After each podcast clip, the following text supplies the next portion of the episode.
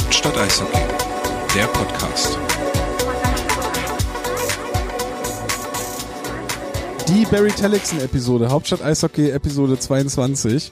Herzlich willkommen aus dem Hauptstadt Eishockey Podcast Studio aka Casa DAG oder Casa Dac, das wollte ich Casa schon. Dac. Casa Dac von, doch von D'Agostino, ne? Genau. Ja. In Berlin-Hohenschönhausen. Hallo Flo. Mahlzeit. Hallo Wally. Buongiorno a tutti. Bei Wally spare ich mir die Frage, wie es dir geht, weil dir geht's momentan nicht so gut. Noch schlechter als in der vorletzten Sendung. Noch schlechter als in der vorletzten Sendung. Hört mal rein. Aber, aber schon besser als gestern. Hast du vorhin gesagt. Genau. Immerhin. Und Flo hat Urlaub, da spare ich mir auch die Frage, wie es dir Ja. geht, weil Tom, wie geht's denn dir? mir geht's auch super. Ja, Danke. Alles schön, sagst Ja, du. ja, ja, alles gut. Das freut mich. Flo, wir müssen mit dir anfangen heute. Ja. Du bist heute die, die größte Nachricht. Breaking News. Die größte, genau. Ähm, du bist nämlich der neueste, neu, nee, der neueste Zugang äh, bei, bei den Eisbären Berlin. Der es nicht mitbekommen hat, Flo ist jetzt in offizieller Tätigkeit bei den Eisbären Berlin. Richtig. Also dadurch haben wir jetzt durch jede Sendung auch einen vom Verein hier sitzen. Wir sind jetzt zu einem Drittel der offizielle Eisbären Berlin Podcast. ja, willst du kurz beschreiben, in welcher Funktion und was du da jetzt machst bei den Ist Eisbären? jetzt Stürmer, Torhüter oder Verteidiger? Ja. Ähm, Sportdirektor. Sportdirektor. Nein, um Gottes Willen. Man hat's ja schon äh, mal gelesen bei den Fanmittlern vor jetzt mittlerweile zwei oder drei Wochen, glaube ich. Ähm, da hatte ich es ja schon mal geschrieben gehabt für die breite Masse, äh, dass ich ja jetzt äh, neben Holly der zweite Fanbeauftragte bin bei den Eisbären Berlin. So, ähm, sprich damit kein Fanmittler mehr, sondern halt ja Angestellter der GmbH in dem Sinne. Ähm, und im Endeffekt werde ich halt dafür da sein, was so rund um die Fans ist, also Ansprechpartner äh, zu den Heimspielen sein, dann aber halt auch gelegentlich äh, zu den Auswärtsspielen, je nachdem, wie es bei mir passt. Weil das ist dann der größte Unterschied zwischen mir und Holly, ähm, dass ich halt nicht fest angestellt bin, also sprich nicht jeden Tag auf der Geschäftsstelle bin oder sonst was. Also ich muss noch nebenbei richtig arbeiten gehen und Geld verdienen. Ähm, Also hast du einen Tryout-Vertrag. ja, genau. So auf Zeit X. So, ich hoffe, ich hoffe. Förderlizenz ist schon weg. Bin Mhm. ich jetzt zu alt, aber der Tryout läuft. Ähm, Hast du einen mehrjährigen Vertrag ja, oder einen mehrjährigen, Jahresvertrag? genau, mit äh, Option auf X. ähm, nee, also von daher halt wirklich in dem Punkt halt bei Heimspielen die, die Präsenz in und um die Kurve äh, sein, die halt äh, die letzten Male halt von, von Fans oder seit längerer Zeit von Fans halt äh, negativ angesprochen ist. Und die Idee, dass es halt eine zweite Person gibt neben Holly, ist ja wirklich aus diesen GmbH-Runden entstanden, wo das immer wieder angetragen wird. Weil Holly ja nun wirklich viel zu tun hat. Der ist dann mit äh, Arena-Leuten in Kontakt, dann halt mit den Fans etc. pp. und rennt da von der Halle von A nach B. Und um da halt einfach einen zweite, zweiten Ansprechpartner zu haben, äh, ist Holly dann irgendwann auf mich zugekommen. Ähm, und wir haben drüber geredet, haben uns gegenseitig gesagt, wie wir uns das vorstellen mit der Arbeit, wie es laufen soll und waren dann relativ schnell einig, okay, komm, das machen wir. So, ich habe dann auch von mir aus gesagt, okay, der nächste große Step, jetzt ist es halt dann die ganz große Show. Ähm, als Fanbeauftragter offizieller ist es halt dann doch mal was anderes als halt äh, beim Fanbeirat oder jetzt bei den Vermittlern. So, und die Verantwortung ist ja doch schon ein Unterschied. Und ja, jetzt sind wir halt so in den letzten Tagen und Wochen eigentlich dabei, uns das so ein bisschen aufzuteilen. Was macht wer? Ich fuchs mich in so in diverse Aufgaben rein. Wie E-Mails einrichten. Wie E-Mails einrichten, das war ein ganz großer Sport. Also wirklich, da freue ich mich auf, noch auf die nächsten äh, Sachen. Und ja, wie gesagt, also wenn, wenn die Spiele richtig losgehen zu Hause, dann wird es, denke ich mal, auch an Dynamik zunehmen, dass ich noch schneller reinkomme, noch mehr die Aufgaben habe. Und dann wird es seinen Weg gehen. Also ich bin echt gespannt und freue mich drauf und freue mich auch schon drauf, wenn, wenn ich jetzt, äh, sitze ich ja praktisch auf der anderen Seite des Tisches, wenn ich dann da mal angeschnauzt werde. Da bin ich auch schon gespannt, wie das Gefühl ist und wie ich mit umgehe, weil ich es ja bis jetzt nur von der anderen Seite gekannt habe. Aber dennoch nichtsdestotrotz, um das jetzt rund zu machen, ähm, habe ich halt auch klar gesagt, dass ich halt mir hier die rosarote Vereinsbrille jetzt aufhaben will und alles, was die Eisbären machen, ist toll und ist super und alles voll flauschig. Ähm, also ich werde immer noch meine Kritik so äußern, wie ich sie äußere. So, und das hatte ich auch mit den nötigen Leuten so abgesprochen und deswegen sitze ich halt noch hier und nicht als Gast, sondern noch als Mitglied vom Podcast, hoffe ich. Außer ich bin jetzt hier auch wieder am Tryout. Du warst die ganze Zeit im Tryout. Geil. Der wird immer stillschweigend verlängert. nee, aber das wollte ich jetzt noch ansprechen, dass das ja für äh, deine Art und Weise, wie du über die Eisbären sprichst und so vorerst nichts ändern wird. Nee, also, Also- definitiv nicht. Also ich habe auch zu allen anderen gesagt und wenn die halt mitkriegen, dass ich mich irgendwie verändere, was ich halt nicht hoffe, wir sind nicht bisschen überspitzt gesagt jetzt jeder Vereinsheins werde, so dann können die mir ruhig in die Fresse schlagen und mich da ein bisschen wachrütteln. Da habe ich da nur nichts dagegen. Gibt's denn so eine Intervention? Ja, genau. du hast dich verändert. Richtig, wir müssen mit dir reden. Aber dann will ich auch einen Banner Du stehst haben. dann da im Bulli-Kostüm. Ich weiß gar nicht, was ihr Ich weiß meint. gar nicht, was du meinst. Über die Sponsoren aufgenäht. womit wir beim nächsten Thema wären. ähm, ja, wollen wir das? Nee, wir machen es chronologisch, oder? Also Genau. jetzt, äh, wir haben äh, Ist immer gut. die, also oder nee, hast jetzt nichts mehr hinzuzufügen. das, das passt. Ansonsten, dann haben wir es auch gleich abgearbeitet. 4. September, Fanstammtisch. Ja, hätte ich sonst am Ende nochmal. Aber ja, also kann man ja auch nochmal machen, doppelt. aber dann ist es rund. Ähm, genau, 4. September, 19 Uhr. Diesmal aufpassen, äh, im Valleys, hinten im Valley, ehemals Casino, weil wir haben ja noch keine neuen Bögen. So, sprich, wo soll man hin? Und es wurde sich darauf geeinigt, dass wir das halt im Valleys hinten machen. Und ja, kommt vorbei. Da werde ich dann wahrscheinlich nochmal mehr oder weniger selber erzählen, damit's rund ist, damit's alle Kannst du wissen. einfach den Podcast dort abspielen? Ja, ich werde wieder Werbung machen auf jeden Fall. Und ja, wie gesagt, kommt hin und dann. Das machst du ja dann jetzt auch nicht mehr. Nee, das ist echt merkwürdig. Also ich habe schon ganz viele Szenen gehabt, wo ich gemerkt habe, oh, wann mal halt nicht mehr meine Veranstaltung. Wie kriegen wir denn jetzt Hauptstadt Eishockey-Werbung beim Fanstammtisch unter? Naja, ich bin ja trotzdem noch da und werde wahrscheinlich das eine oder andere Mal noch was sagen. Einfach reinbrüllen. Ja, genauso von der Seite. Oder halt wirklich wie so einen kleinen Werbebanner, den wir einfach dann durchschieben.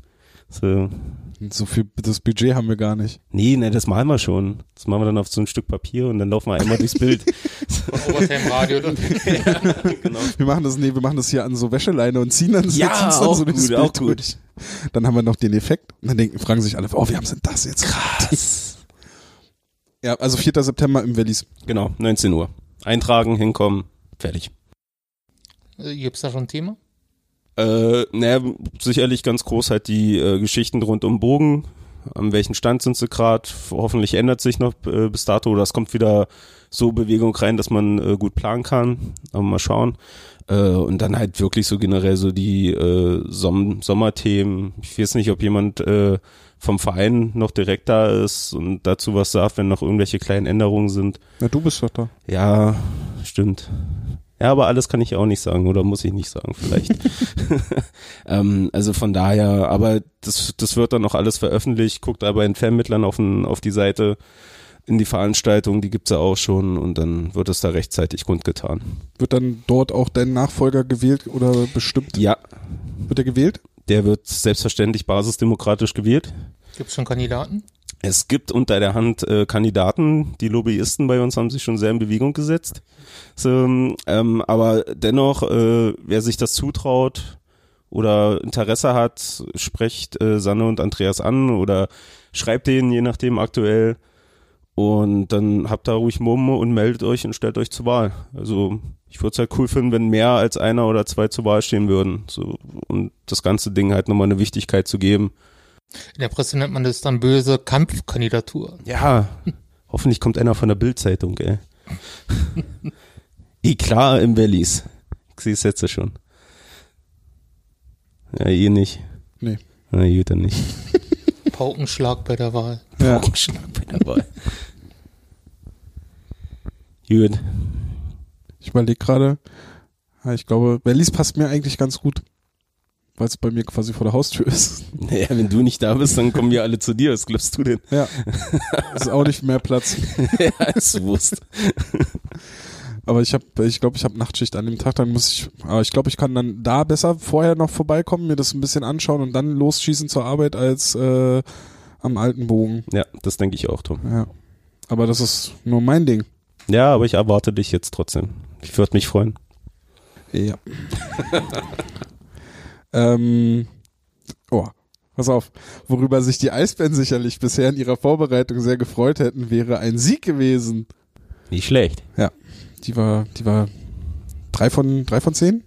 Ja, Zwei von zehn. ja. Äh, denn der ist bisher ausgeblieben. Wir müssen dazu sagen, der Zeitpunkt der Aufnahme äh, ist jetzt Sonntagnachmittag noch vor dem Spiel gegen Mountfield HK von den Eisbären. Das äh, Testspiel, was jetzt heute noch stattfindet zum Zeitpunkt der Aufnahme, haben wir jetzt nicht gesehen, beziehungsweise haben noch kein Ergebnis dazu gehört. Äh, wir sprechen jetzt heute über das Testspiel in Weißwasser und den Dolomiten Cup sowie das Testspiel bei den Vienna Capitals. Haben wir uns so gedacht und äh, auch so ein bisschen den aktuellen Stand in der Vorbereitung, was so unsere Meinung dazu ist und vielleicht äh, möchte der ein oder andere auch äh, Lobbyist für den Spieler werden, der möglichst nicht aus dem Kader gestrichen wird. Äh, ich habe da glaub, ich habe da so eine Vermutung, wer es sein könnte. ähm, Aber es ist ein Insider, oder? Also Insiderwissen. wer es sein könnte? Ja. Nee, glaube ich nicht. Ich habe einfach nur eine Vermutung. also ich habe keinen, also ich weiß nicht, wo ihr hintendiert, ich habe einfach nur eine Vermutung. Ähm, aber erstmal grob gefragt, jetzt äh, die ersten Spiele sind absolviert worden. Wir haben ja auch einiges sehen können. Also äh, das Spray TV, also das Spiel gegen Weißwasser, was auf Spray TV übertragen wurde, das habt ihr beide ja nicht gesehen, ne? Weil äh, das hat ja viel zu viel Geld gekostet dafür, dass man das die Hälfte des ersten Drittels nicht sehen konnte. Ähm, Ich muss sagen, also ich habe geguckt, äh, bei Spell TV, die letzten Jahre halt mir immer dort angesehen. Ja. Und für 5 Euro finde ich das noch okay, so ein Testspiel. ja. Aber 6,50 ist dann irgendwie so eine psychische Grenze überschritten, wo ich dann sage, hm, nee, muss ja. nicht mehr sein. Ist ja schon fast 10 Euro. Ja, ich finde das halt generell ziemlich krass, weil im Endeffekt redest du ja wirklich nur von Vorbereitungsspielen, also wo im schlechtesten Fall für den Zuschauer beide Teams irgendwie rumdoktoren und da halt irgendwie ein ganz schräges Spiel ist und dann sollst du halt dafür, also fünf Euro finde ich schon happig, muss ich sagen, für ein Spiel, ähm, was du dir dann halt zu Hause anguckst. Und dass das halt jetzt so zum Trend wird und du da irgendwie überhaupt, also wenn du dann überhaupt eine Chance hast, die Spiele irgendwo zu sehen, wenn du nicht vor Ort bist, dann gezwungen bist, dann nur noch irgendwie Geld zu zahlen, finde ich das echt happig und finde ich dann auch wiederum irgendwie nicht fair, so für, für Leute, die, die halt nicht die Möglichkeit haben, dahin zu fahren. Ich sag mal, klar weiß, was er geht, aber halt wie jetzt Dolomiten Cup zum Beispiel. Ist natürlich so klar, dass das halt finanziert werden muss, halt Kameraequipment und die Leute, die das steuern, aber man sieht ja auch bei Sportdeutschland TV, TV und Overtime Radio, dass es auch kostengünstiger geht. Ja, eben. Und ich sage ja wiederum, wenn es gut gemacht ist, finde find ich es auch in Ordnung. So, dann sehe ich auch ein, dass man ein bisschen was zahlen kann. So, äh, obwohl ich halt, wie gesagt, ein Fünfer für mich schon so ein bisschen eine magische Grenze ist bei so Sachen. Von der Produktion her, zum Beispiel wie beim Dolomiten Cup, also weil es ist ja dann doch irgendwo ein Link aufgetaucht, äh, um die Spiele. Du kannst es ruhig so- sagen, ja? dass äh, ja, ich, Okay. also ich finde, das ist jetzt nicht, also ich hätte es jetzt gleich eh auch gesagt. Na, also, ich weiß nicht, wie das gelaufen ist. Ich habe mich nur über den Link gefreut, den du geschickt hast. Ich habe, also ich, dann sage ich dir, also ich Ja. habe das äh, Spiel in Weißwasser habe ich gekauft für die 6,50 Euro, Mhm. weil bei uns die Möglichkeit, also bei mir nicht die Möglichkeit war, nach Weißwasser zu fahren. Also wahrscheinlich, also ich war ja das Wochenende in Bad Sachsa gewesen und habe ja selber da noch so ein Mini-Trainingslager mit meiner Hobbytruppe. Wie bitte? Ist das nicht in der Nähe? Nee, überhaupt nicht. Nee? Also das wäre sogar noch mal eine halbe Stunde weiter gewesen mit dem Auto, als nach Berlin zurückzufahren. Ähm, und also, aber das wäre grundsätzlich nicht das Problem gewesen, aber wir hatten halt, also war halt Familienausflug, ist ja auch egal. Ähm, dementsprechend wollte ich wollte das Spiel aber sehen, weil ich Mhm. natürlich auch wissen will, in welche Richtung sich das so alles entwickelt bei den Eisbären. Ähm, Gerade jetzt auch mit einem neuen Trainer, mit einigen neuen Spielern, die interessant sind und so und äh, ja, hab da, da halt dann Geld für ausgegeben, hab mich dann, wir haben auch, also ich habe vom ersten Drittel quasi, glaube zwei Minuten gesehen, also den Anfang habe ich verpasst, dann kam das Schwarzbild und dann irgendwann erst das zweite Drittel. Geschenkt, ist egal. Ähm, und beim Dolomiten Cup habe ich es halt so gemacht, dass ich tatsächlich das bezahlt habe, also gekauft habe. Und die haben im Endeffekt äh, wie die Vorjahre die Spiele ähm, auf YouTube übertragen, über Asagio TV, glaube ich, ist das, der Kanal. Und haben dann aber einfach nur die, äh, die Übertragung auf privat gestellt. Also du kannst die Okay. nur mit Link abrufen und diesen Link, der, die, der Link quasi war hinter der Bezahlschranke. Aber theoretisch hätte man das machen können, dass man, weiß ich nicht, äh, einer kauft diesen Link und stellt den dann äh, in diese Facebook-Gruppe Naja. ähm, und dann hätten da plötzlich tausend Leute zugeguckt. Mhm. Wahrscheinlich nicht, aber so hätte das laufen können. Aber dadurch ist der Link dann zu euch gekommen, weil äh, ich mir dachte, gut, jetzt habe ich den, man kann, könnt ihr den auch sehen. Ja. So. Oder könnt ihr das auch haben. Aber da habe ich mich beim Dolomiten Cup, war ja wenigstens die Produktion so, dass man sagt, okay, da steckt ein bisschen Genau, das meinte ich was halt. dahinter. Da, da gab es wenigstens Interviews in den Drittel oder zumindest im ersten Drittel. Es gab Wiederholungen und so und das war schon, da war der Produktionswert, sage ich mal, ein bisschen höher. Bei Spray TV, das war halt, also das war zum Beispiel so eine Übertragung, wo ich sage, ey, das hätte man auch einfach so auf YouTube oder äh, auf Facebook übertragen können und Einige hatten ja bemängelt, dass es da keine Comments gab, ne? Also beim Dolomiten Cup. ja, das kann man ja auch deaktivieren. Also wenn du auf YouTube live Gab's da streamst. welche? Nee, Ich hab's nicht, hab, hab's nicht geguckt. Also ich, also ich hab das, die Spiele geguckt. Nein, ich Ich hab's meine, bezahlt äh, und hab's dann ausgemacht. ich meine halt äh, keine, keine Kommentare, die das Spiel kommentiert haben. Ach so, meinst du? Ich dachte, Ja. du meintest jetzt Comments mit, äh, dass man das Video live kommentiert. Nee, also äh, nee, einen Kommentar gab es nicht. nicht. Aber fand ich angenehm. Ich wollte gerade sagen, fand ich jetzt nicht Ja. so schlimm. Ja, ich habe mir überlegt, in welcher Sprache soll man das auch machen? Italienisch oder zwei deutsche Mannschaften, dann auf Deutsch oder Schweizer, Englisch? Schweizerdeutsch. ja, ich hatte in die, ich hatte mal geguckt im letzten Jahr, äh, da gab's noch eine Übertragung. Äh, da gab's noch die Übertragung mit Kommentar. Das hat eine Kommentatorin kommentiert, aber das war so ein, das war glaube ich so ein leichtes Schweizerdeutsch, heißt es so, ja.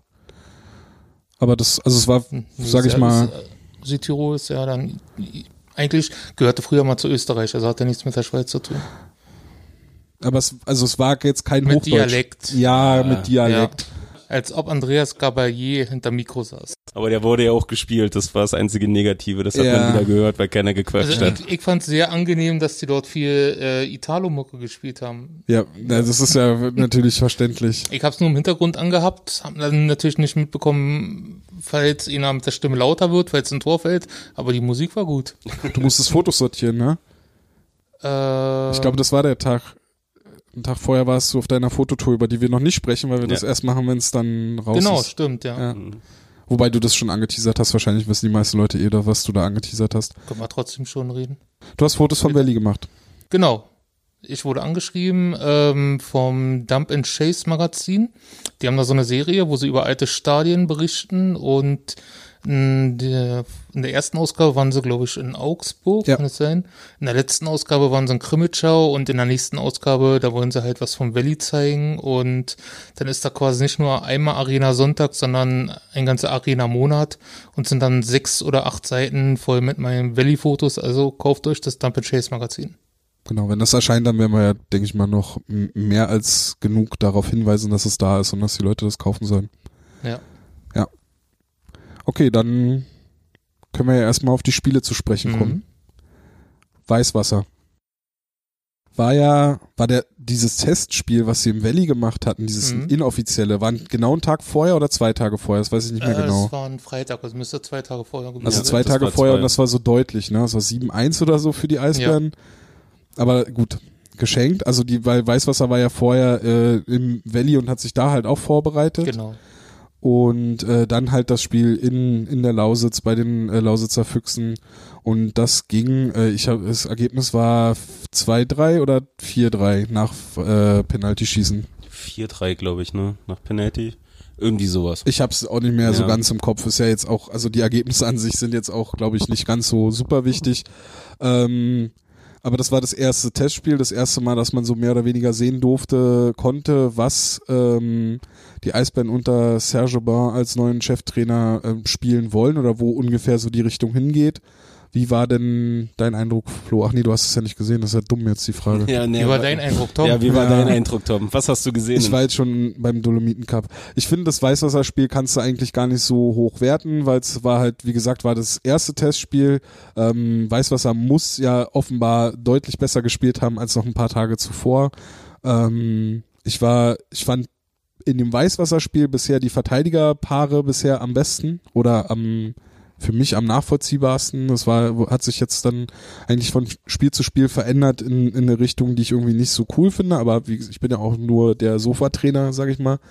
Ähm, aber da war zum Beispiel äh, Jonas Müller und Ryan McKiernan im ersten Verteidigungspaar, was wir ja auch ungefähr in unserem Artikel angeteasert hatten, wo wir darüber geschrieben hatten, äh, Hannes und ich, äh, wie das Line-up der Eisbären am ersten Spieltag gegen Wolfsburg aussehen könnte.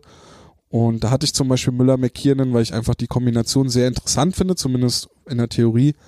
Ähm, Aber da war zum Beispiel dann auch Kai Wissmann, glaube ich, nur siebter Verteidiger, wenn ich es noch richtig im Kopf hatte, äh, habe gegen Weißwasser. Ähm, zusammen mit, nee, Frank Hördler war siebter Verteidiger und äh, Erik Mick und Wissmann waren zusammen Verteidigerpaar. Ist ja auch egal. Äh, ja. Spielerisch war es halt äh, nicht so das ganz hohe Niveau, ähm, waren aber interessante Sachen dabei und äh, das war so das erste Spiel, wo ich äh, für mich persönlich äh, meinen Favoriten der Vorbereitung schon das erste Mal mir so mehr oder weniger, wo ich den das erste Mal so auffällig fand. Und dann äh, hat sich das so die nächsten Spiele mehr oder weniger gesteigert. Ich will es aber erst anteasern, weil wir. Aber ich glaube, wir meinen denselben, weil der ist mir auch schon zwei Tage zuvor aufgefallen, als ich halt im Valley Live dabei war. Müssen wir mal schauen. Wir haben auf jeden Fall bei dem, bei, bei einem Training schon mal über ihn gesprochen gehabt. Also da habe ich dir zumindest gesagt, dass ich den ganz schön flott finde und gut finde. Deswegen. Nee, André Rankel hat sich gemacht auf jeden Fall. Aber André Rankel ist zum Beispiel ein gutes Beispiel, weil André Rankel ja in Weißwasser zum Beispiel noch äh, in der ersten Sturmreihe gespielt hatte und ja dann nach und nach immer weiter runter im Line-Up Hat sich ist. kontinuierlich runtergearbeitet. ähm, Ja, beziehungsweise war die Reihenzusammenstellung halt, hat sich halt so krass verändert, dass es halt, also, Na, die letzten Spiele war er eigentlich immer so zwischen drei und vier, ne? Ja. Auf drei, glaube ich, sogar die letzten zwei. Nee, stimmt, das ist mir auch aufgefallen. Ähm, beim Dolomiten Cup dann bei, oh, ich weiß jetzt nicht, ob es gegen Bern oder gegen die Norweger war, ähm, wo, wo, wo er dann auch so lange gefehlt hat, wo, wo Aubin ähm, dann irgendwie, also er hatte mit äh, acht Stürmern gespielt. Nee, Quatsch, mit auf jeden Fall einen überschüssigen Stürmer hat er ja gehabt wo er dann immer hin und her tendiert hat, wo wir dann beide auch, äh, oder wir Dreier geschrieben hatten, so um den einen Spieler, um den wir noch reden, und dann, dass halt Rankel auch eine längere Pause hatte, also 13 Stürmer und, Oder- genau. ja, so, also wo er dann irgendwie mal rumgestellt hat. Also da war es halt auch auffällig, dass halt Rankel halt nicht auf dem, auf dem Feld war, der ja sonst immer mit erste, zweite Reihe war. Das, das stimmt wohl. Obwohl halt mit dem ganzen Line-Up, um jetzt mal wieder so allgemein kurz zu machen, was mir halt aufgefallen ist, ist halt die eine äh, Reihe um den einen Spieler, über den wir noch reden, äh, Herrn, Herrn äh, Lapierre, Lapierre. Und ähm, mit wem hat er noch in einer Reihe gespielt?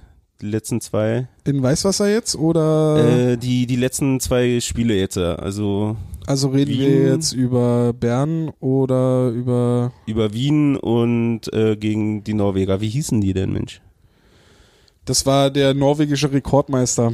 Ja, Ich weiß es nicht. wissen nicht. Ist egal. Ja. Auf jeden Fall, dass, dass, äh, dass das die letzten zwei Spiele, zumindest die Reihe war, die halt nicht auseinandergepflückt worden ist, die halt so geblieben ist. Ähm, ja, fand ich jetzt nicht schlecht. Ähm, aber im Endeffekt über den Dolomiten Cup generell fand ich halt gegen Bern haben sie halt doch schon ein bisschen offensiver gespielt, sehr viel Zug zum Tor gehabt, äh, versucht da irgendwie was zu machen. Dadurch ist mir, mir dann wiederum aufgefallen, dass es halt nach hinten sehr schnell ging, schnelle Konter, wieder teilweise äh, eins auf zwei, zwei auf eins Situationen rausgekommen sind und halt gegen die Norweger äh, das halt irgendwie umgekehrt war. Da, da hatte ich das, das Gefühl vom Zusehen her, dass es mehr, okay, wir konzentrieren uns, uns heute mal auf die Defensive, wir laufen mal mehr zurück, so diese Konter sind weniger äh, zustande gekommen und dadurch ging aber halt nach vorne nicht so viel.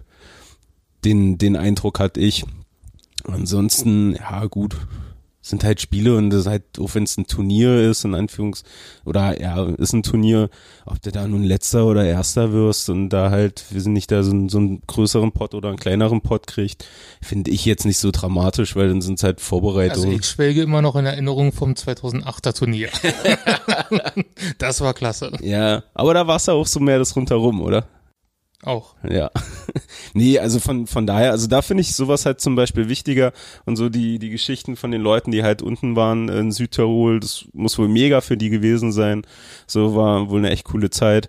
Finde ich dann halt auch einfach wertvoller. So, ich sag mal, selbst wenn wir halt heute dann auch noch mal auf den Deckel kriegen, so, wenn es dann halt äh, im Spiel jetzt in, im Valley gegen Pardubice halt immer noch so hoch ausfallen sollte, dann mache ich mir echt Sorgen, weil dann sind es nur noch knapp äh, zwei Wochen bis gegen Wolfsburg.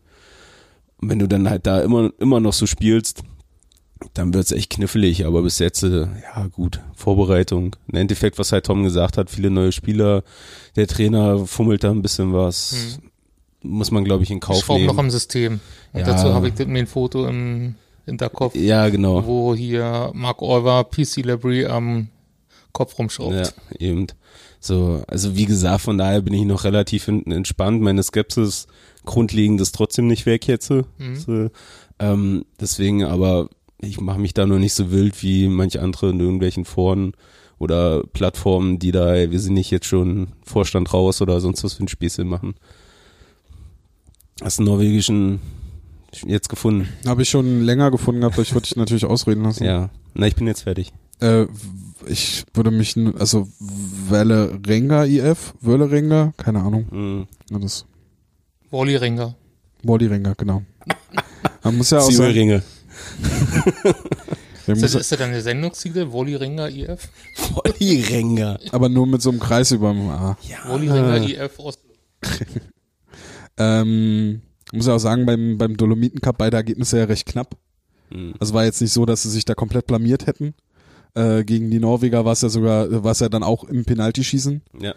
Und äh, ja, also war jetzt nicht so, dass man, dass, dass sie da komplett äh, sich haben, haben abschießen lassen und, und man überhaupt keine Ansätze gesehen hätte. Mhm. Was mich ja auch dazu verleitet hat, dass ich ähm, auf Hauptstadt Eishockey äh, in meinem Artikel da zu dem zu, zu dem Spiel im Weißwasser und zum Dolomiten Cup äh, geschrieben habe, dass man da jetzt an sich keine Panik haben sollte und dass es halt natürlich normal ist, dass es an gewissen Ecken auch noch hakt und es muss auch haken, finde ich, weil äh, es wäre komisch, wenn es diese Saison genauso laufen würde wie letzte Saison, weil da müssten die Eisbären zu Weihnachten wieder einen neuen Trainer einstellen.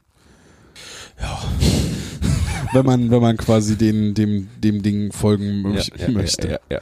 Ähm, eine Sache, die mir äh, gerade beim Dolomiten Cup aufgefallen ist, äh, ich finde unfassbar spannend, ähm, wie die Eisbären quasi gegen den Puck arbeiten. Mhm.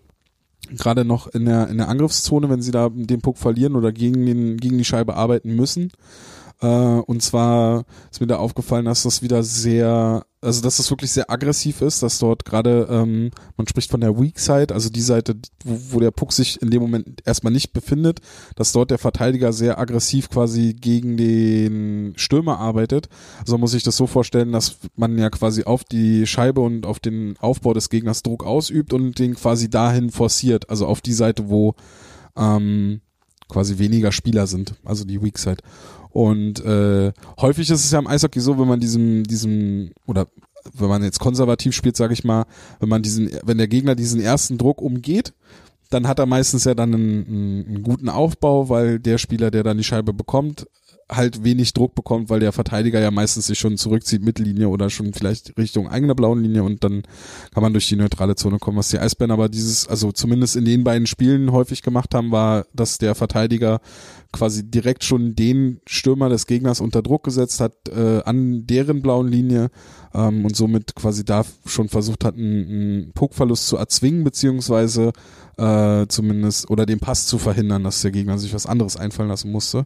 Und äh, das finde ich insofern schon interessant, weil es halt aggressiv ist und ähm, weil es zur Offensive führen kann, weil man dadurch viele Puckverluste erzwingen kann, was aber im Negativ oder im Umkehrschluss ist, wenn die Absicherung fehlt oder dieser Druck halt nicht erfolgreich ist, dann hat der Gegner häufig die Chance in Überzahl auf das Eisbärentor zu laufen, mit- oder zwei auf drei Situationen oder sowas. Ähm, und man hat dadurch dann natürlich, äh, also man bietet dem Gegner natürlich Möglichkeiten.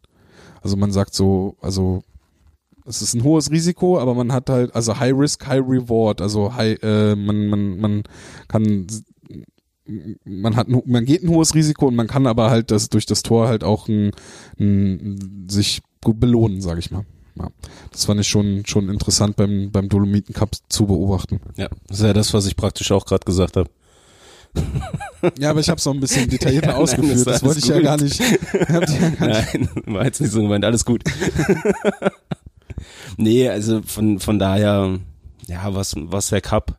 Ich glaube, da war diese, ich weiß nicht, wie willst du es nennen, weil es ja eigentlich doch schon außergewöhnlich ist, dass es halt so ein äh, Vorbereitungsturnier ist, was halt so weiter weg äh, liegt, was halt mit diesem Trainingscamp gleich hinten angeschlossen ist. Also vom Prinzip her sind die ja zwei Wochen im Trainingslager und das weit weg von Berlin wahrscheinlich mehr so teambildende Maßnahme ist.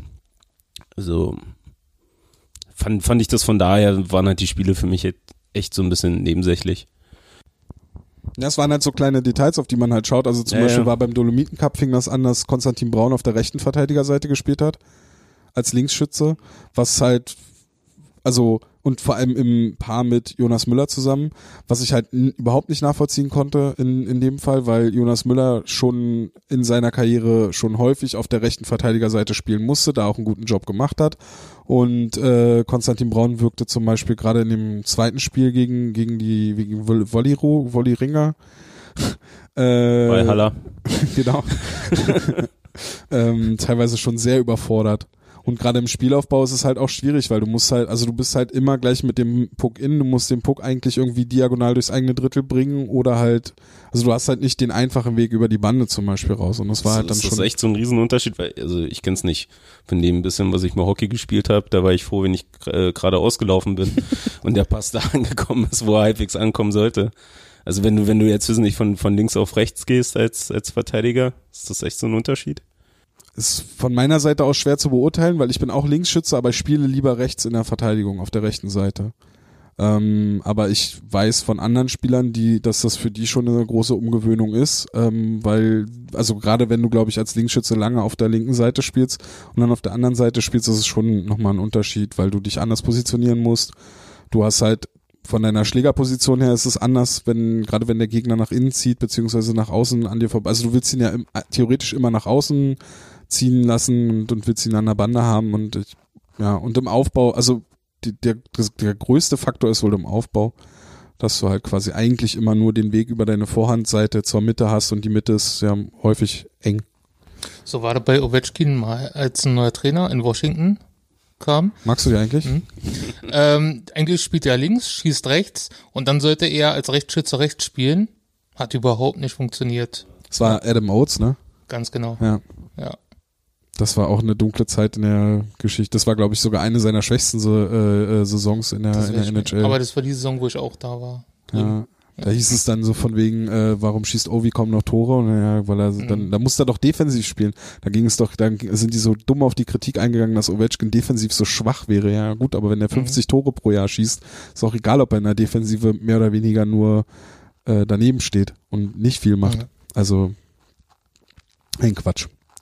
Äh, eine Sache, die ich noch ansprechen wollte vor, zum Dolomiten Cup, war, dass mir, na, machen wir mal zwei Sachen. Eine Sache äh, war die Reihe Shepard, ähm, Beckman und Ortega, die ich auf dem Papier irgendwie ein bisschen komisch fand, weil zwei Rechtsschützen auf dem Flügel, ähm, ein, an sich ein ähnliches Thema wie bei den Verteidigern gerade. Äh, aber die finde ich zum Beispiel, ähm, auf, wenn man sie dann spielen sieht, sehr, sehr interessant. Gerade Ortega gefällt mir bislang sehr gut. Äh, viel Tempo, viel Spielwitz und, und äh, da kommen wir dann auch zu dem zweiten Punkt, den ich auch in dem Game Recap geschrieben hatte, dass ähm, es momentan noch so wirkt, als hätten einige Spieler ähm, mehr Freiheiten im System und könnten ein bisschen kreativer auflaufen. Aber das ganze Spiel nach vorne ist dann auch sehr von diesen einzelnen Spielern abhängig. Also wenn die nichts machen oder von denen nichts kommt, dann ist halt die Offensive, also dann Harvard das auch so ein bisschen im Umschaltspiel nach vorne. Ja, das ist mir noch so vom Dolomiten Cup im Kopf gewesen. Ja, dann kam eine Woche Trainingslager. Der bei einem Sponsor. Das erste Marketing-Trainingslager seit Jahren. In Berchtesgaden. Hm. Ja. Äh, was ja schon auf den Trikots jetzt äh, vom, vom Dolomiten Cup äh, zu sehen war. ja, aber von den Trikots waren ja alle begeistert, ne? Findest du? Äh, Finde ich nicht. Ich hab's bei Twitter, die Reaktion nehme ich auf. Also für mich sah es aus wie halt so ein, was die Eisbären schon öfters hatten, mit dem Brustring, aber es sieht halt in sich stimmiger aus, weil da keine einzelne Farbe rausragt, wie zum Beispiel rotes Clean-Rohr-Logo oder so, sondern alles halt blau-weiß war. Ja, ne, es war halt stimmiger, was soll ich denn sagen? Ja, ich habe ja das letzte Mal schon gesagt, wie ich die Trikots finde dieses Jahr. Und da war das natürlich ein absoluter Gegensatz, wo es dann aber halt auch stimmt, weil da ja, ich glaube, zwar an vielen Flecken, aber dann trotzdem immer mehr oder weniger derselbe Sponsor ist, was er halt Nee, Berchtesgaden... nicht derselbe, sondern Es es war waren aus der gesamten Region gefühlt alle Unternehmen da drauf. Naja, aber Ja. was halt trotzdem, Die Molkerei und hier, weiß ich, eine Seilbahn und Mm. alles, also was man da halt hat da unten. Ja. Wohl Seilbahn haben wir ja auch. Jetzt könnt ihr strebern. Und wo ist die Seilbahn in Berlin? Äh, in Marzahn, Ja, richtig. in den Gärten der Welt. Richtig. Nee, aber auf jeden Fall ähm, fand, war das, fand ich das aber halt nicht ganz so erdrückend, nenn ich es mal, wie, wie halt jetzt auf den, auf den Trikots. ja, Also es jetzt stimmig war, eben, genau, so von daher, ja, kann ich schon nachvollziehen, dass halt viele sagen, das sieht gut aus. Mhm. So, wie halt der letzte Gast von uns, der Elch, der hat's ja auch gesagt. Oder Ja. getwittert zumindest. Genau.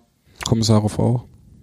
Hat's auch Stimmt. hatte mir geantwortet, weil ich fand, ich hatte mich halt nur darüber geäußert, da, also ich hatte so ein Fake-Dialog quasi getwittert, so von wegen, nein, wir können nicht überall Berchtesgadener Land bewerben und dann hat es, ja, genau, hat Berchtesgadener Land, holt mal Bier und Ja. dann war halt auf einmal überall, also weil es war halt schon auffällig an jeder Ja, Stelle, wo klar. sonst die anderen Sponsoren halt sind, war halt Werbung fürs Berchtesgadener Land oder Ja. halt, was du gesagt hast, die anderen Unternehmen äh, aus der Region. Ich habe mich hauptsächlich eigentlich daran gestört, dass die Farbe des Trikots zumindest äh, im, in dem Livestream anders, also es war ein anderes Blau als das der Hose und der Stutzen. Daran habe ich mich eigentlich gestört. Das war halt Ernsthaft? Es war ein helleres Blau. ja. Ernsthaft? Das war das, Hose, Hose und Stutzen waren halt die normale Ausrüstung. genau, das war das normale Blau, Nee, das war dunkelblau. Ja, vom, vom Training die Stutzen. Das waren ja nur nicht diese Spielstutzen. genau, halt. und das ja. Trikot hatte so einen anderen Ton. Ah, bayerisches Blau. Ah, ja, nee. Ah, bayerisches. Nee, nee, das ist zu hell, glaube ich, das bayerische Blau. Das ist Wurst. Das ist blau und weiß. Also. Das fand ich eher störend. Aber so, Störend fand ich ja oh, die ganzen, also der Marketing over, Overkill. Das hat mich richtig gestört. jetzt in der Woche dann danach, nach dem Dolomiten Cup oder Ja, schon also- währenddessen? in der Woche danach beim Trainingslager. Also die Videos waren nett gemacht zum Beispiel, aber krass und hier und das Unternehmen und hier und das muss noch perfekt in Szene gesetzt werden und oh, hier ist ja auch noch was, ein kleines Unternehmen aus Berchtesgaden und hm, oh hey, echt gut. Und ähm, das war schon ein bisschen krass. Und ganz besonders ist mir dann auch aufgefallen bei diesen Magenta Sport Kühlbox Live von Patrick Ehrlechner. Habt ihr das gesehen? Hm. Nein. Also so ausschnittsweise, ich habe es ja vorhin erzählt. Also Ja. wo ich es geladen habe und habe gesehen, das geht irgendwie 30, 40 Minuten, habe ich gedacht, nee, komm, so lange halte ich den Ehelechner nicht aus. So äh, habe ich so, Wahnsinn. ja, ist, das, ich sag wirklich jetzt mal kurz, das, das Größte, was mich, glaube ich, bei dem nervt, ist halt wirklich, dass der eigentlich nur ein Gesicht hat. So, also Mimik spielt bei dem irgendwie, glaube ich, überhaupt keine Rolle. So von diesem interessiert, überrascht, lustig, das ist irgendwie alles ein Gesicht und eine Tonlage von Alles der Stimme. Wahnsinn. Ja, alles Wahnsinn und toll und alle voll verrückt und Ja. gibt mir mal was mit, was ich versteigern kann, aber egal. So, Wie Also- drückt sich das bei dem durch das Verwuscheln der Haare aus? ja, was hat er ja auch schon eine Weile. Die Ach Emotion so, du- meinte die, die, er, er zelebriert seine Emotion über die Haare. Haar-Emotion. Wow, das ist eine Marke. Das ist eine Marke. wie er sein Man äh, wer ist das, Man Bun? Ja, Man Bun, Ja. wie er sein Man Bun trägt. Naja, naja, ist ja wurscht. Nee, aber, auf jeden Fall ich hab- hatte ich es kurz gesehen, ja. Ja, ich habe auch die letzten 20 Sekunden Ja. gesehen gehabt. Da ging es um äh, Buschis Unterwäsche und dann dachte ich mir, ja gut, hast nichts verpasst und dann habe ich Aber da war es schon Drauf geschissen. wirklich penetrant. Da ist mir dann, da war der Overkill. Oh, was für ein schönes Hotel hier im Berchtesgaden. Das Kempinski. Ja, gut. Oh, und hier und mm, Ja, ah, ja. aber, und, aber gut, das macht er ja überall. Wir sind nicht damals beim, wo war er, beim, beim Tölzer in Augsburg mit seiner Harley? Und bei David Wolf So, war er auch in der bei Bude. Wolf, wo er sich, nicht, über den Mixer gefreut hat oder so ein Scheiß. Also das, das muss aber er ja schon da machen. kann man schon groß Product Placement drüber schreiben, Werbung. Ähm, und als er dann auf dem Balkon war von Konstantin Braun und Florian Busch, oh, ihr habt noch eine Geschenktüte bekommen mit, mit ähm, Joghurt vom Berchtesgadener Land und nochmal an die Kamera halten und alles. also okay, ja. das, hab war schon gesehen. heavy. Okay. Ja, Sind die Tagebücher eigentlich als Werbung äh, markiert? weiß ich nicht, aber das ist ja neutral. Oder müssen. Weiß ich nicht, ob das so neutral. Wenn du sagst, Also, also, bei da wird Facebook war auf alle Fälle ähm, bezahlte Kooperationen. ja. Okay. Und, Ja, dann sind die markiert. ja. Vielleicht Ähm, gibt's dann jetzt auch Erdbeerjoghurt in der Arena, das wäre geil.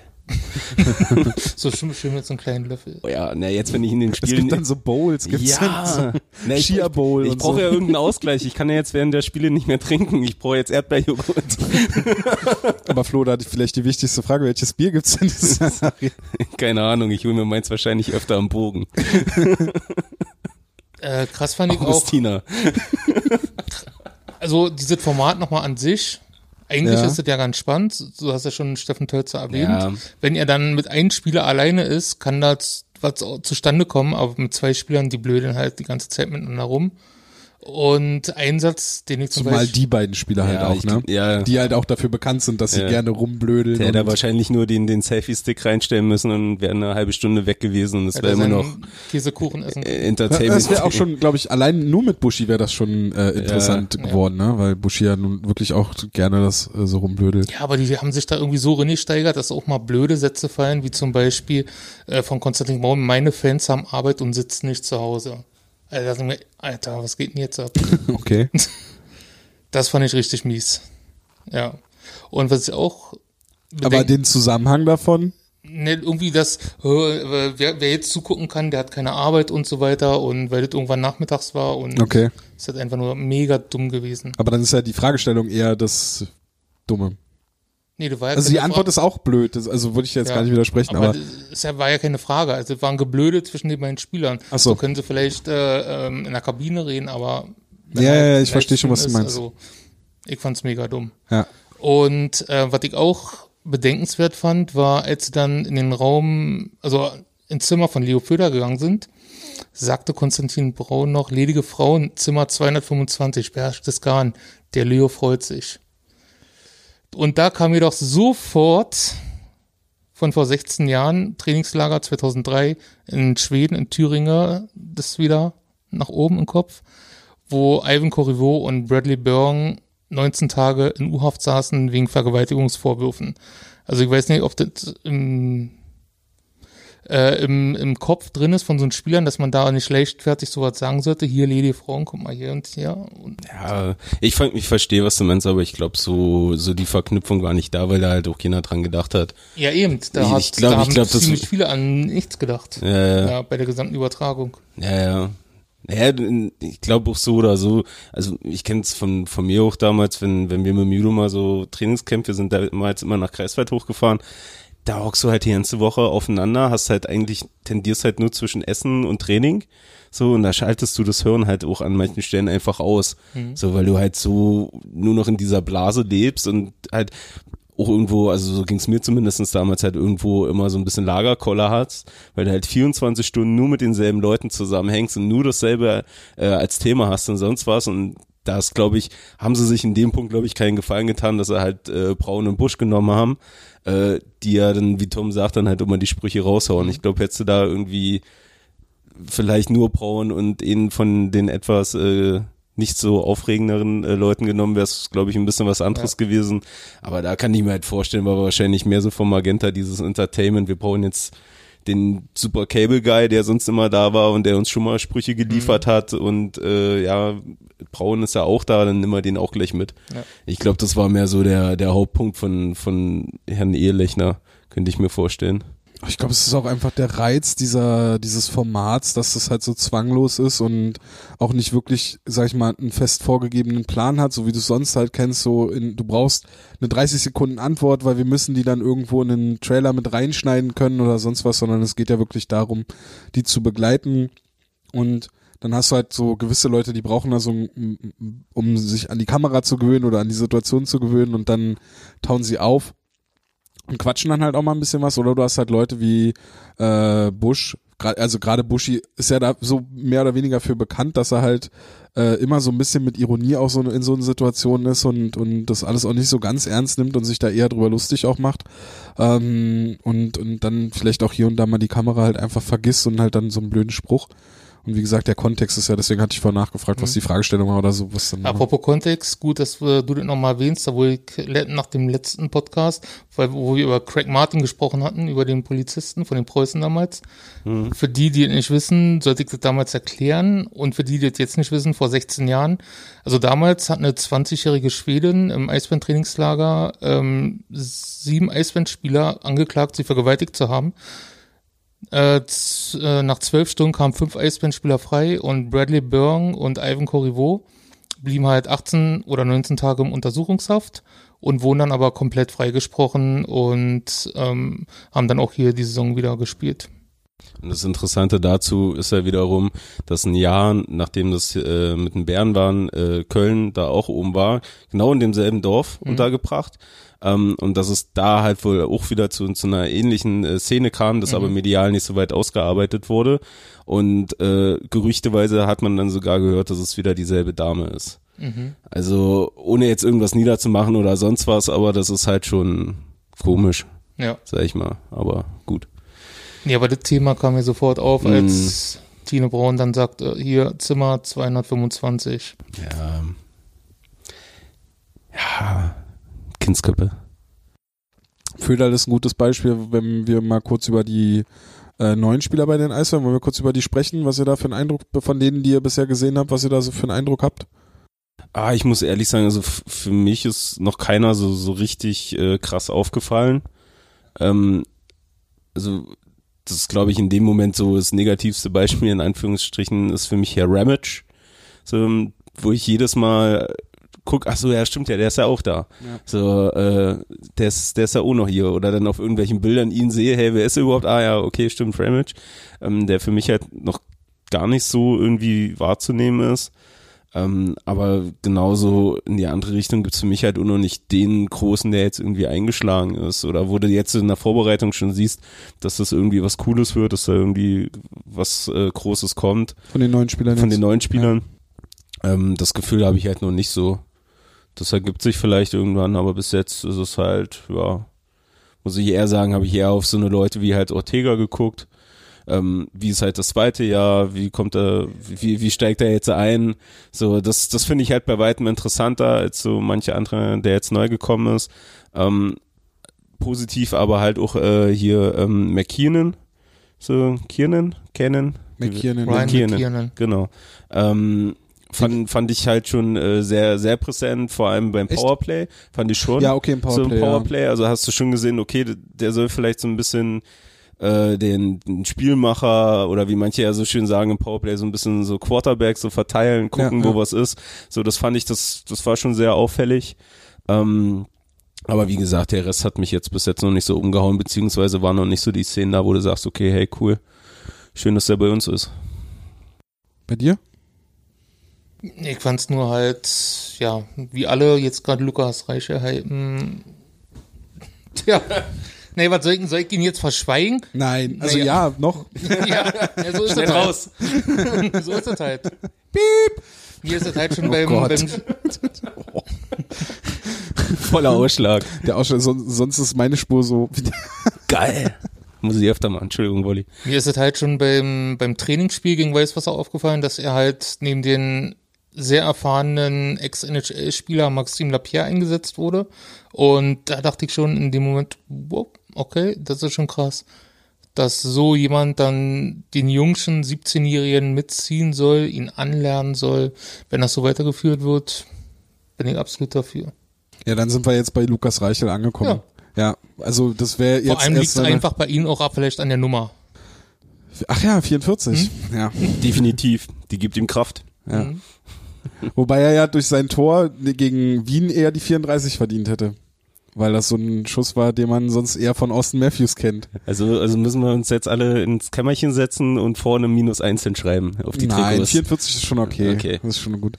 Aber genau das, was du gerade gesagt hast mit Maxime Lapierre, passt auch zu dem anderen Punkt, um noch da anzuschließen, was wo, wo, wo ich so was gesehen, also weil äh, Maxime Lapierre zum Beispiel hat mir bisher auf dem auf der Center-Position besser gefallen als auf dem Flügel, wenn er da eingesetzt wurde. Und gerade auf der Center-Position fand ich die Kombination dann äh, in einem Spiel war es mit äh, Sebastian Streu und in, in den anderen Spielen war es mit Lukas Reichel auf einem Flügel zumindest. Ähm, das hat mir schon sehr gut gefallen, gerade auch weil Lukas Reichel und da haben wir es dann auch wieder, also ich würde jetzt nicht sagen, dass die jetzt vom Trainerteam direkt gesagt bekommen, hey, äh, du hast jetzt die Freiheiten, du sollst dich kreativ austoben, aber die machen, also Lukas Reichel versucht halt Sachen, äh, es ist nicht nur dieses reine, ähm, typisch Nachwuchsspieler, deutsche Eishockeyliga, ich habe die Scheibe in der neutralen Zone, schieß die mal schnell weg, bevor ich hier irgendeinen Fehler mache, sondern da ist schon noch so ein bisschen, also er versucht sich zu zeigen, versucht Mhm. auffällig zu sein ähm, und macht das auch erfolgreich. Ähm, Und Sebastian Streu zum Beispiel gefällt mir auch sehr gut. Also finde ich auch sehr interessant. Könnte ich mir auch vorstellen, dass er theoretisch ist er an sich ja auch noch einer von diesen Tryout-Spielern. Ja. Äh, könnte ich mir auch vorstellen, dass er, Aber dass ich glaube, er der bleibt. bleibt. Ja. Kann ich mir schon vorstellen. Und Lukas Reichel wird ja dann, ist ja noch DNL, theoretisch. Aber der, ich Aber glaube, ich dass er kann eher mir für das- Weißwasser eingeplant ist. Ja. Oder noch im DEL-Kader, weil so wie er, also zumindest die Leistung, die er bisher gezeigt hat, Ja, würde es natürlich, aber nicht rechtfertigen. DNL. Nein. Da ist er ab- dann ja. so gut für. Wobei ich dann natürlich auch bei der DNL ein bisschen Probleme sehe. Also die haben halt nicht die Neuzugänge gehabt, die zum Beispiel ihre Abgänge kompensieren können. Die DNL-Mannschaft. Ja. ja. Anschitschka weg, Reiche dann weg, Nino Kinder weg. Das wird eine schwere Saison, glaube ich. Ja. Ja, und dann hat man halt mal, also muss man halt mal so ein Jahr durch, so ein Ja. Durchschnaufjahr und dann kommen ja wieder Spieler nach. Hm. Dafür kam ja ein großer Stamm von, von der Schülermannschaft. Jetzt, äh, jetzt heißen die Jugend, ne? Offiziell nach dem neuen. War doch, 17, ja. ja genau, 17 Mannschaften. Kam ja wieder ein ganzer Schwung hoch. Also, ja, definitiv. Das Jahr wird, Hm. wird eng. Nee, aber mit Reichel auf jeden Fall, also der hat mir mega gefallen. Für mich jetzt auf jeden Fall derjenige, der in dieser ganzen Vorbereitungszeit am meisten raussticht und da, glaube ich, am meisten von sich äh, gezeigt hat. Und ich würde mir halt auch wünschen, dass der halt äh, zumindest zum Anfang halt auch in der DEL bleibt. So, um es einfach mal wieder zu sehen, okay, wie kann jemand eingearbeitet werden? Bleibt Aubin an dem System äh, dran, dass er ihn halt auch in die zweite oder in dritte Reihe reinsetzt? So, oder verschwindet der dann wieder irgendwo und sitzt dann wieder nur dämlich auf der Bank rum? Ähm, von daher würde ich das halt sehr interessant finden. Und der hat ja, wie du sagst, das Tor äh, war ja super rausgespielt und andere Szenen halt auch. Klar, dann kommen die Klassiker, siehst du halt, dass das nur ein schmale Tempchen ist noch. Ja. So, Das war auch im Dolomiten-Cup, hat er einmal schön einen kassiert. Das war Äh. schon, also und naja, auch an der Bande halt mit dem Gegenhalten, da war halt nicht so viel. Wenn da halt einer von, von, also gegen Bern eine Szene ist mir aufgefallen, wo der Puck halt hinten in der Ecke war und Reichel versucht ihn festzumachen und der Berner kommt von der Ja. Seite und eigentlich nicht mehr mit wirklich viel Schwung, sondern einfach nur mit Spannung im Körper und Reichel fliegt weg, als wenn er gerade einen Check aus 20 Metern Anlauf gekriegt hat. ähm, Wie, wie so ein Joko. ja, genau. Und, äh, und da bist du halt wieder bei dem Punkt, dass es halt dieses, dieser körperliche Unterschied, glaube ich, immer noch das ist, was für die Jungs am schwierigsten ist. Und dass man da, glaube ich, also immer noch halt irgendwie versuchen soll, ein bisschen dran zu arbeiten, dass das halt nicht wirklich ganz so krass ist. aber das siehst du ja zum Beispiel ganz krass bei Charlie Janke, finde ich. Ja. Also jeder, der ihn dieses Jahr bisher ohne Ausrüstung gesehen hat oder so in normalen Klamotten, sage ich mal nicht mit, mit den Eishockey-Klamotten, sagt halt, boah, der hat ganz schön zugelegt jetzt. Du Ja. denkst jetzt äh, an ihn beim Development Camp und sein Muskelshirt, oder? Wann jetzt? Na, wir haben ihn beim Development Camp im Muskelshirt vorbeilaufen sehen. Ach Da so, ja, ja, ja. Aber ja, vorher Da ja habe auch ich so schon. bei dir so leichte Herzchen in den Augen Ganz gesehen. war er, war er ganz wuschig, der Tommy. oh, Charlie. Hat er dich dann, hat er, Free Charlie. aber in dem Tweet hat er doch eigentlich für dich gesungen dann, ne? Es war auf jeden Fall Ja. für mich. Nee, aber dass du halt dieses äh, körperliches, körperliche hast, ähm, das hat man ja auch schon ein paar Mal gesagt, bei Müller hast du es ja auch gesehen. Der hat auch, so, ja, der, der, also für mich liegt er ja immer noch zu von Jahr zu Jahr. Ja. Ähm, aber halt, wenn du da halt überlegst, was ich für, für Janke ist es äh, mehr oder weniger die dritte Saison in der DEL irgendwie, wo er dazugehört. So, äh, und dass drei Jahre eigentlich echt ganz schön fett sind. So, dass das echt wirklich viel ist, wo du dann eigentlich erst anfängst mit dem Körper irgendwie zu arbeiten. Von daher, wie gesagt, würde ich mir halt wünschen, wenn das halt wirklich schon bei der DNL im besten Fall halt bei der U17 schon langsam anfängt, dass da halt mehr auf den Körper geachtet wird, dass die Jungs da halt ein bisschen drauflegen, weil selbst in der DL, äh, DNL siehst du ja manchmal Unterschiede, so wie sich, wenn jetzt Köln oder Mannheim kommt, Köln wahrscheinlich ein bisschen mehr, ähm, dass es ja da auch schon körperliche Unterschiede gibt. So bei denen da rennen welche rum, die sehen nach Eishockeyspieler aus und manche von uns, die könntest du noch zur Leichtathletik schicken. ja gut, aber das ist auch so ein Ding der Pubertät, ne? Manche können halt auch einfach keine Muskelmasse zulegen, auch wenn Ja. sie wollen oder man, bei manchen, manchen fällt es dann halt komplett leicht Mhm. äh, und die können dreimal so eine Hantel angucken und dann Mhm. plötzlich äh, Oberarme. Nee, ohne, ohne Also- Frage, so, das, das spielt halt auch dazu, aber dass du es halt anfängst, ist so, also, wissen nicht, wäre vielleicht Hardy in dem Punkt mal wieder äh, ein guter Interviewgast äh, für die nächsten vier Stunden.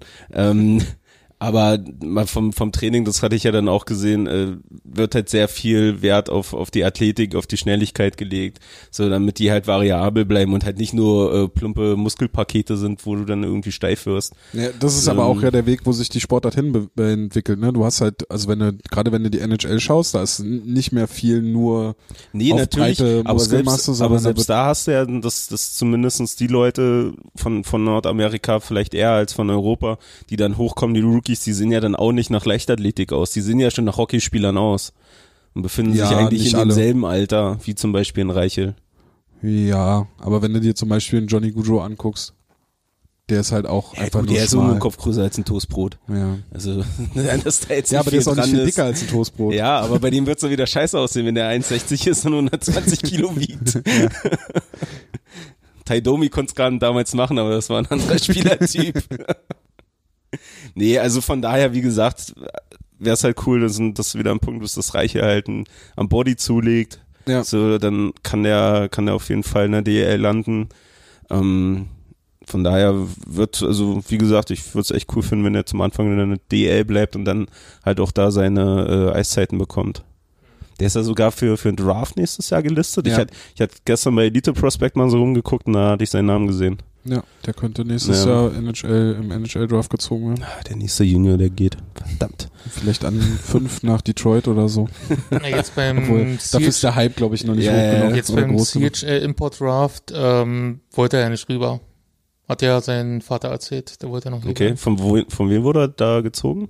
Na, äh, von Gar nicht, ne? Weil so, er war wird ja gar nicht immer, gelistet. sowas wird ja immer vorab zwischen Agenten und Teams besprochen, weil Ah, okay. Teams haben ja nur zwei Ausländerpositionen Mhm. frei, zwei Importstellen und dann wird vorher mit dem Spieler gesprochen, würdest du dann zu uns kommen, weil sonst verschwenden sie das. Naja, klar. Und manchmal wird sowas gemacht bei absoluten Topstars und ähm, am meistens nicht. Und das hat ja Nino Kinder auch im Interview mit Hauptstadt Eishockey gesagt, bei ihnen wurde das auch schon vorher abgekaspert, Okay. Dass er rübergeht. Naja, klar, ist dann nachvollziehbar, wenn du zwei Stellen hast. Ah, okay. Aber äh, genau, das wollte ich vorhin noch sagen. Ja. Die, die Szene, die du beschrieben hast in der Ecke, Mhm. ähm, so eine ähnliche Szene gab es auch in der Offensive, auch in der Ecke, wo er zum Beispiel allein durch sein Läuferisches quasi den Gegner losgeworden, losgeworden ist, wo, wo man hätte sonst auch einfach ihn hätte in die Mhm. Bande kleben können. Also das, da, da hat das dann zum Beispiel einfach durch läuferische und, und durch Stocktechnik halt einfach gelöst und kam da raus, da war ich auch so, huh, okay. Naja, naja dann, er, er kann schon was. Ja, Vielleicht- also auf jeden Fall ein großes Talent. Also Ja. das, äh, und das siehst du schon, ob er es jetzt dieses Jahr sich direkt in der DL etablieren kann. Ich meine, Mhm. mit 17 ist vielleicht auch zu viel verlangt. Ähm, aber man sieht Seider zumindest, hat dass das was, auch gekonnt. Ja, aber ich glaube bei Seider. Echt mal. und Leon Dreiseitel. ja, in der DL ganz groß Ja. gewesen, der Dreiseitel. ja, okay. Aber da weiß ich noch, die Spiele wie heute, oder? Die ganzen Finalspiele. Nee, der wäre auch beinahe zu uns gekommen da. Naja. Nee, aber ganz ehrlich, ich verstehe den Hype so ein bisschen nicht. Also Lukas Reiche spielt ja nun schon ein Jahr hier in Berlin und man hätte ja eigentlich nur mal zur DNL-Mannschaft gehen müssen, sich das angucken müssen. Ja, aber das ist ja jetzt so ein Ding, das kannst du ja auch, das hättest, du- hättest du bei Gawanke schon anbringen können, das hättest du bei Charlie Janke Ja, aber anbringen damals können. hatten wir den Podcast noch nicht. Ja, ich, ja, das ist richtig. Wir sind zum Pushen da. Aber das ist halt genau die, weißt du, Ja. das ist, trifft ja auf jeden besseren Juniorenspieler oder auf die, jeden Juniorenspieler, der auf dem Sprung steht, Mhm. äh, trifft das ja zu. Im Endeffekt den Hype, also man muss ja nicht mal so, man muss ja eigentlich nicht mal den Weg in den Valley machen, man braucht ja auch einfach nur die Prospect Reports lesen zum Beispiel. Genau. Da äh, werden die Spieler ja auch häufiger erwähnt und da wird zumindest dann, da äh, schreibst du ja darüber, wie die Spieler sich äh, machen in ihren jeweiligen Ligen. Ja. Und, deswegen, äh, also ich kapiere es halt einfach nicht, wie er jetzt hochgeschrieben wird, da vielleicht Druck aufgebaut wird, obwohl man ganz sachlich darüber berichten könnte. Aber findest du, dass es abseits von Twitter so hoch geschrieben wird? Es gab da einige Medien, die jetzt hier groß. Äh, Hab Lukas das nicht so, ehrlich gesagt, nicht so verfolgt. Flo hat gerade genickt, also stimmt. Ja, waren, waren zwei äh, äh, Pressedinger, ich glaube Tagesspiegel und Kurier, die was über ihn geschrieben haben. Und dann durch GIFs auch noch. Ja, also, Ja, also, okay, es, war, aber- also ja. es war jetzt hier, wir sind nicht hier Bravo äh, Bilderstory und so ein Scheiß. Das, das jetzt nicht, aber es wurde halt aufmerksam gemacht, dass der halt eine gute Vorbereitung spielt, wer er denn überhaupt ist, bla bla bla. Also eigentlich das, was ihr schon längst geschrieben habt. Aber das GIF war ja auch, deswegen meine ich abseits von Twitter, weil ich auch den Tweet von Hannes zum Beispiel gesehen hatte, Mhm. ähm, der ja sich da auch sehr positiv zu Ja. Lukas Reiche geäußert hat. Aber wäre Hannes auch mal zur DNL gegangen, hätte er das doch schon sehen können. Ja, der muss ja, zur Hansa. Ja. Und Schade. Äh, auf Position 2 dahinter hätte ich dann noch äh, Sebastian Streu, wo ich äh, äh, offizieller Vorsitzender des ersten Sebastian Streu äh, Fanclubs bin. Verstreust du mal was? Oh Gott. Streu mal was ein. Mm. Oh, das ist ja noch viel besser als Darm. Oder für mich zum Schotter. äh, ja, Sebastian Streu hat mir zum, also den, in den Spielen, in denen er spielen konnte oder mitgespielt hat, äh, auch sehr gut gefallen. Da, das war der, wo ich vorhin zu dir meinte, beim Training hatte ich schon mal zu dir gesagt, dass der da ganz schön auffällt. Ähm, wo man aber ja auch noch nicht so, also wo vielleicht dann die etablierteren Profis vielleicht nur 80 oder 90 Prozent geben und er macht halt 100 Prozent, 110 Prozent, weil er halt auffallen will. Ähm, aber da bin ich auch gespannt, was sich da entwickelt, weil der ja auch schon beim Development Camp ja ein bisschen hervorgestochen ist Mhm. Und äh, da vielleicht ganz interessant sein könnte als Option. Und jetzt gerade durch die Verletzung von Vincent Hessler bin ich da, müsste ja theoretisch einer, einer der beiden, also Lukas Reichel oder Sebastian Streu doch eh spielen. Weil Kai Wissmann zählt nicht mehr zur, unter die U23-Regel. Jonas Müller auch nicht. Und dann hast du eigentlich nur noch Naja, ein Dietz. einen Dietz, Charlie Janke. Und dann brauchen sie noch einen dritten, Hm. oder? Liege ich da jetzt komplett falsch? Aus dem Kopf würde ich jetzt sagen, ja.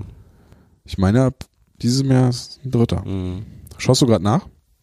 Ich gucke gerade mal in meiner Aufstellung. My Lineup. Aber wenn der, wenn der Streu bleibt, also ich weiß es nicht, ähm, kann, wenn, dann kriegt er doch eine Förderlizenz und spielt dann im Weißwasser, Thomas oder? Reiche ist noch da. Thomas Reiche. Der auch noch unter die U23-Regel Mhm. fallen. Achso. Okay. Ja, aber der ist ja jetzt auch nicht bei dem Trainingslager und so dabei. Also der scheint ja nicht in diesem erweiterten, wir beziehen ihn mit in den Kader. Ich glaube, das ist alles. Ach, Erik Mick habe ich vergessen. Ja, aber Erik Milk ist der Verteidiger. Hm. Nee, ich habe jetzt allgemein, Ach so, ach so, durch ja. die Verletzung von, von Vincent Ja. Hessler müssen sie ja da eh bei den U23-Spielern ja eh schauen, dass sie da äh, auf die, die Leute richtig einsetzen. Mhm. Also, dass sie da quasi am ersten Spieltag, weil ich glaube, Hessler wird zum ersten Spieltag noch nicht äh, rechtzeitig fit, so wie ich das verstanden habe. Das waren ja mehrere Wochen. Ja. So.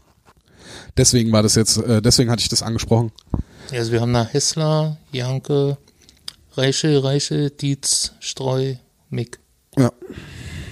Na gut, dann Und theoretisch noch Maximilian Franz Ripp. und theoretisch Da Franz könnte man noch so einen Kniff machen, falls man nicht genug, oder? Zählt der da rein als Torhüter? Ich glaube nicht mehr. Nee, ich, ich glaube, glaub, das war nur letzte Saison, wo der, der Torwart, wenn er U23, also ich bis jetzt Halbwissen, aber wenn der Torwart U23 muss er auch spielen, wenn er Mhm. jetzt gezählt Okay. werden soll in diese, in diese Aufstellung. Ja. Nee, aber ich glaube, der Torwart zählt nicht rein, weil sie, Mhm. glaub, weil sie halt das umgehen wollten, von wegen, Ja. dass sie jetzt jeder DEL-Verein Backup halt einen Ja, kannst U23-Spieler holen. Du kannst ja theoretisch, kannst du Freitagabend immer deinen DNL-Torwart auf die Bank setzen. Nee, eben. Und schon hast du Eben so, Aber- aber um das zu umgehen, zählt der Torwart, Mhm. denke ich mal, nicht rein. Ich glaube, so war das. Aber früher waren noch mal die Goalies bis U25, oder? Kann das sein? Da, oder da gab es nur so viel verschiedenes Ja. Zeug, also ganz Ich glaube, zu der abgefahren. Zeit von Oliver Jonas damals. Ja, genau. Ich glaube, da ging es bis U25. Ja, ja, irgendwie sowas. Der kam auch irgendwie kurz davor dann zu uns und ah, ganz viel verrücktes Kram. Weil wir gerade bei den Torhütern sind, haben wir eine Meinung dazu, dass sich scheinbar Sebastian Dahm zur Nummer 1 entwickelt. Ja. Weil er jetzt heute zum Beispiel auch schon wieder als äh, erster Torwart gespielt hat oder spielt. oh, ob er sich zu eins entwickelt, weiß ja, ich nicht. zumindest Ich hat er bisher die mehr Einsätze von Ja. Beginn an und, Ja. und als Marvin Küpper. Äh, wir sind nicht, also bei Damen möchte ich eigentlich genau dasselbe sagen wie davor. Der ist halt da, aber ist mir noch nicht irgendwie positiv aufgefallen.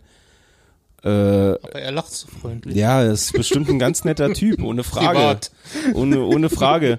Aber ich denke halt, oder ich kann mir halt auch vorstellen, dass das halt äh, weiterhin die interessanteste äh, Position wird über die Saison gesehen. Ähm, ob, ob man halt dran festhält, so an Küpper, wo ich ja persönlich auch noch ein bisschen gespalten bin von, äh, weil ich halt immer noch sage, der muss dieses, also rein theoretisch muss der Darm verdrängen. Eigentlich müsste man die Playoffs mit Küpper gehen oder zumindest eher regelmäßiger spielen, damit du halt sagst, okay, dass er noch bleibt. Ansonsten weiß ich nicht, warum du den dann noch brauchst. So, der ist jetzt schon lang genug hier, klar, Verletzungen etc. pp. Ähm, aber im Endeffekt muss er jetzt einfach mal aus dem Pushen kommen und mal richtig auf die Kacke hauen. Sonst macht er für mich halt für die nächste Saison einfach keinen Sinn mehr. Dann hast du zwar einen Deutschen, klar verprätst keine Lizenz, aber dann hätte ich lieber einen Franz Sepp auf zwei. Dauerhaft gesehen. Ähm, von daher finde ich das halt noch interessant, ob man halt an Darm festhält, er halt so die Eins bleibt, wie er jetzt äh, halt scheint zu sein oder reingeht in die Position. Auch nicht. Also wie gesagt, ich fand ihn jetzt nicht überragend bei den letzten Spielen. Nö, aber das waren jetzt auch nicht die Spiele, wo ein Torhüter so überragend hätte sein müssen. Naja, also und nicht können. Also bei Wien hatte ich mir die Highlights angeguckt Ja, vom, vom Wien-Spiel. Also da waren Szenen, da waren aber halt auch beim äh, Da waren bei beiden Szenen ja, dabei. Ja, bei, beim Dolomiten Ja. Cup äh, waren auch so ein, zwei Sachen dabei, wo ich mir denke, ah, okay. So, Und bei, bei, bei, bei dem Wien-Spiel zum Beispiel, da waren auch voll viele Szenen, wo ich, also einige Tore, wo ich mir dachte, ja, okay, man könnte jetzt über den Torwart reden, Ja. aber können wir erstmal über die drei, vier Spieler davor sprechen, Eben. die halt alle äh, komplett äh, wie ein Hühnerhaufen dann Ja. teilweise umhergelaufen Äh, sind und oder nur in der ähm, Gegend rumstehen, wissen nicht, drei oder vier Tore waren ja so klassisch. das waren die typischen So- so, NHL-Tore ja, eigentlich, genau, das so- Videospiel, Genau, Querpasstor. so quer durchstehen, irgendeiner steht am langen Pfosten, haust das Ding rein, ja, fertig. Ja. Nee, klar, von daher darfst du das Spiel nicht als Referenz nehmen, aber halt wie gesagt, also ich finde ihn halt nun nicht so als derjenige, der, der halt wirklich die, unsere Eins ist, der halt als einen starten kann. Wie gesagt, finde ich halt immer noch dieses Gesamtkonzept interessanter, dass du halt mehr oder weniger drei Torhüter hast, äh, die sich halt um eine Position streiten oder drei Torhüter, die sich um zwei Positionen streiten. Ähm, das wird halt interessant und interessant wird halt auch, wie lange man denn nun wirklich Geduld hat. Vielleicht machen sie ja auch dieses Prinzip, dass sie gar nicht direkt eine Nummer eins haben, sondern dass sie dann immer quasi auf den Torwart setzen, der, wo sie momentan das bessere Gefühl haben. Also wenn Mhm. Dan mal drei, vier richtig gute Spiele macht und dann mal ein Spiel nicht so gut aussieht, dann wird wieder Küpper eingesetzt, dann hat Küpper mal so ein paar, also dass sie am Ende ungefähr bei 50-50 landen. Vielleicht macht man Ja. so, weiß ich nicht. Kann ich mir auch vorstellen. Ja, irgendwie so, dass Ja. man, dass man das so in die Richtung denkt. Also, ich glaube nicht. Also vielleicht ist Darm jetzt momentan derjenige, der so einen kleinen Schritt vor ist. Aber es kann in einem Monat oder so oder am ersten Spieltag oder am fünften Spieltag schon wieder ganz anders aussehen. Das würde ich, würde ich erstmal abwarten. Also ich habe da jetzt auch, ich habe die Frage extra so gestellt, wie wir das finden, weil ich habe da überhaupt keine wirkliche Meinung zu. Also äh, ich habe es fast sogar befürchtet, dass Darm am Anfang der Saison Ja, äh, also das schon. Tor steht. Das, das Und schon. wir sind da, glaube ich, einfach befangen, weil wir halt letzte Saison schon Küpper und Franz Repp so, um, also so drauf gesetzt haben, Mhm. dass man auf die beiden vertraut und deutet sich ja jetzt an, dass es erstmal auch nicht so ist. Naja, ja, muss man schauen. Ich sag mal, dass Damen natürlich ein bisschen mehr Vertrauen erhält, finde ich jetzt auch nicht so überraschend, weil er hat halt äh, WM gespielt, ist halt bei Dänemark immer wieder dabei. Ähm, das hast du halt bei Küpper und bei Franz Sepp halt noch nicht so auf dem Level. Ähm, starkes Spiel gegen Frankreich gemacht. Ja, sehr starke Super Saves. und von, von daher, ja, wie gesagt, überrascht mich das nicht.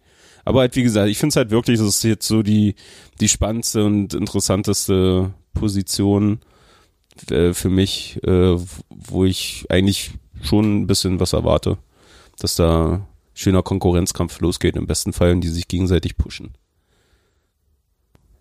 Haben wir noch was? Nö, weiß ich gar nicht. Haben wir noch was? Haben nichts mehr? Wir können doch mal auf den Fanstammtisch hinweisen. 4. September im, im Valley, 19 Uhr, pünktlich. Tom ist auch da. Das geht doch nie um 19 Uhr pünktlich los. Ja, Es geht doch darum, dass die Leute schon mal da sind. Tom, Naja, aber denk doch mal mit. dann sag nicht pünktlich. Veranstaltungsfolge 19 Uhr. Seid um 19 Uhr da. Tom ist wahrscheinlich auch da. Ja, der ist schon um halb sieben da. Auf gar keinen Fall.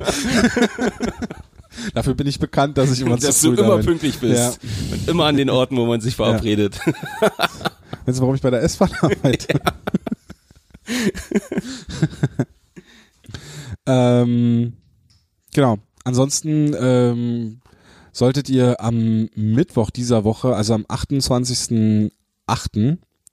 mal etwas genauer äh, unsere Social Media Kanäle und die eines anderen Eishockey Podcasts Deutschlands beobachten. Der neue 3 on 3 aus Wolfsburg, ne? Genau.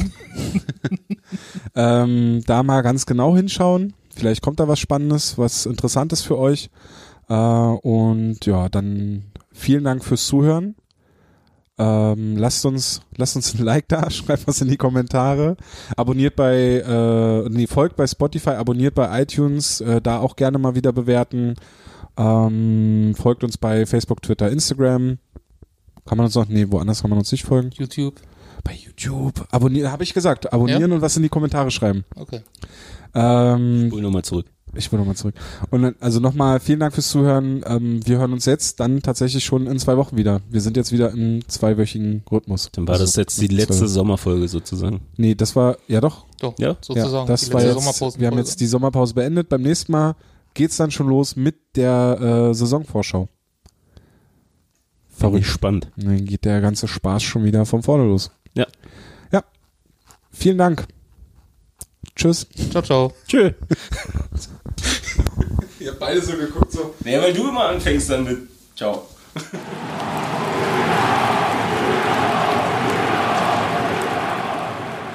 Hauptstadt Eishockey, der Blog, die, die machen gute Sachen. Sind gut.